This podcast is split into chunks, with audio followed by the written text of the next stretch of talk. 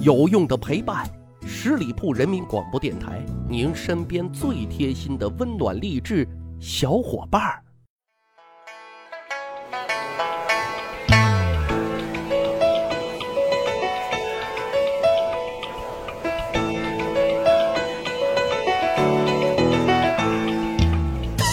十里铺人民广播电台，长见识，长谈资，密室趣谈，我是大汉。很多人说啊，中国人的秉性自古都是能同甘苦，不能共享福。啊，这话虽然有点绝，但也是不争的事实啊。古代也是这样，成就一番事业，建功立业，拜相封侯，那是多光宗耀祖啊，多威风啊。可是啊，这个分寸。啊，如果没有拿捏好，那就悲剧了。因为此时的皇帝可能在背后正在磨刀霍霍啊，这个屠刀随时都有可能向你回来。原因也只有一个：功高盖主。历史上因为功高盖主而身死的名将名臣，那是不胜枚举啊。比如说汉朝的韩信，啊，清朝的年羹尧。还有这个广大名粉所熟知的明朝一批开国元勋们啊，那都是有一茬杀一茬。所以啊，这里就有很大的人生哲学：如何在功成名就之后不受君王的猜忌，还能站在人生的顶点啊，挥斥方遒呢？考验情商、智商的时候，那就到了啊！总结历史上那些。在功高盖主之后还能全身而退的人的成功案例，那大概有以下几种途径。第一种呢，走为上策，那代表人物就是范蠡呀。范蠡呢为越王勾践一雪前耻，灭掉吴国，成就霸业，那是立下了汗马功劳的。但是范蠡呢心很细啊，他通过多年与勾践的相处，早就看出了勾践这人啊，工于心计。绝对不是那种能共富贵的人，因此呢，在勾践灭掉吴国之后，大摆庆功宴席的当天晚上，就带着美人西施，匆匆的啊离开了越国啊。后来还改名到齐国经商创业，最终成为天下巨富啊。后世敬仰的陶朱公啊，这种策略就是惹不起，咱躲得起啊，直接不跟你们玩了。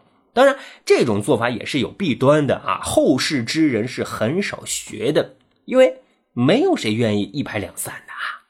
最主要原因可能有两个，一个呢就不愿意放弃辛辛苦苦打拼得来的功名利禄；第二个呢，你直接不辞而别闪人，那搞不好皇帝还会倒打一耙的。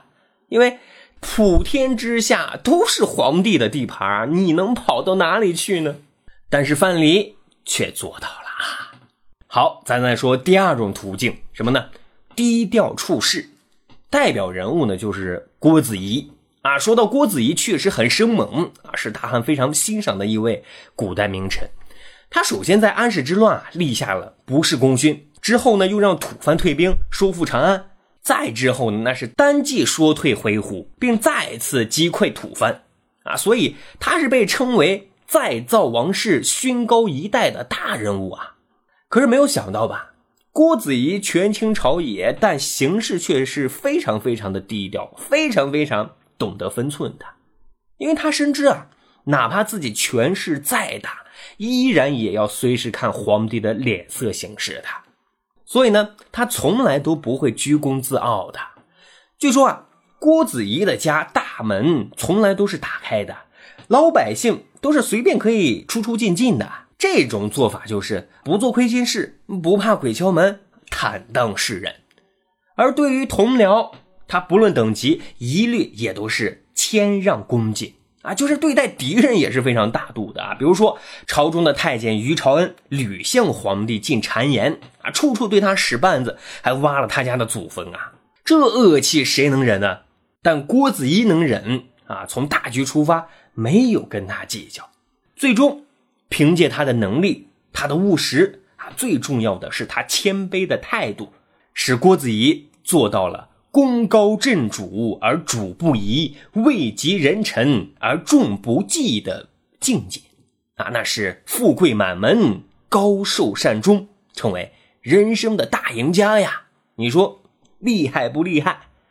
好，再说第三种明哲保身的好办法，卸甲归田啊。代表人物大家可能都猜到了，那就是汤和了。朱元璋建立明朝之后，那和他一起打天下的那帮兄弟啊，最终只有汤和一个人活了下来的。汤和之所以能活下来，总结下来啊，只有一条啊，因为他的识时务。因为当时朱元璋年事已经很高了啊，是很不放心一帮虎狼兄弟们的。但是很多人不上道啊，以为这个朱元璋还是当年的老朱啊，朱重八啊，跟兄弟们还热乎着呢。但是只有汤和啊，洞察出了朱元璋的本意，因此呢，就主动弃骸骨了，告老还乡。要知道啊，汤和可是朱元璋事业的领路人啊。数十年来，俩人的关系之深，那是远胜其他人的。但是他仍然能够做到居安思危啊，这确实是需要很大的政治决心和智慧的。说这个朱元璋拿到好兄弟汤和的辞职报告的时候啊，内心是又高兴又感动啊，含着眼泪解除了好兄弟的兵权，然后在凤阳给他安置了豪宅，让他安度晚年。那自此，汤和呢也从不过问政事，得以善终，那也算是逍遥派呀。好，咱再说第四种，那必须是大智慧，就是高级幽默了啊，懂得自黑。代表人物呢，谁呢？萧何啊，包括曾国藩。记得看过一个反腐节目啊，讲的这个行贿是很有门道的，最怕贪官没有嗜好啊。你贪钱，那给你金银财宝得了；你贪色。直接给你盖一栋红楼啊！但你要是不喜欢琴棋书画，不稀罕古玩珍宝，一副两袖清风、大义灭亲的样子，嘿，他们就有点老虎吃天无处下手的感觉了。在古代啊，如果你是权臣啊，又品行高洁、美名远扬，那是会把皇帝吓住的啊！因为一个堪称完美的臣子，只会有损帝王的威望。啊，这无异于图谋不轨呀！因此呢，汉代的萧何啊，本来品行是非常非常良好的啊。这个之前咱节目有讲过，那是爱民如子的好相国。结果呢，在刘邦挥刀砍向功臣们的时候啊，萧何的三观品性啊，一下子就不正了。那是啥事缺德，他专干啥。老百姓是怨声载道，可是刘邦却开心的不得了啊！内心的潜台词那就是萧何啊，萧何，以为你有雄心大志呢，原来你也是一个爱占便宜、没出息的土老帽啊！可就是这个土老帽啊，大智若愚，那可是保住了性命的。还有清朝的曾国藩啊，他创建了湘军啊，平定了太平天国，也是清朝政府的一枚重臣。当时呢，他大权在握。手下的门生那也是不便朝野，啊，满清皇室对他是很有猜忌的。曾国藩呢，为了平息这些无中生有，也是被迫厚着脸皮，百般无奈的开始了自黑。啊，比如说刊印家书，啊，这个我们很多人都读过曾国藩家书啊，算是沽名钓誉。另外呢，他还频频收人重礼，啊，算是贪得无厌。凭借这些表演举措啊，这位当时的道德楷模画风突变啊，变成了一个贪婪好色、胸无远志之辈啊，屡屡呢也被人向皇上告发，这才打消了清廷对他的疑虑。没办法呀，世道那就是这样子的呀。好，十里铺人民广播电台《密史趣谈》，今天咱们主要讲了几位聪明人的人生智慧。总结起来，我觉得就是这句话：看透不说透，生活都不易，且行且珍惜呀。十里铺人民广播电台。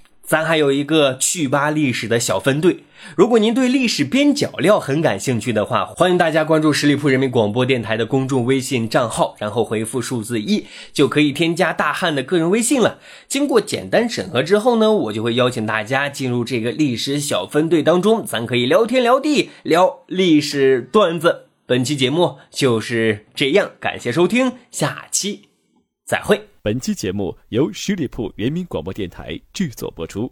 了解更多的资讯，请关注十里铺人民广播电台的公众微信和新浪、腾讯的官方微博。感谢收听，我们明天再见。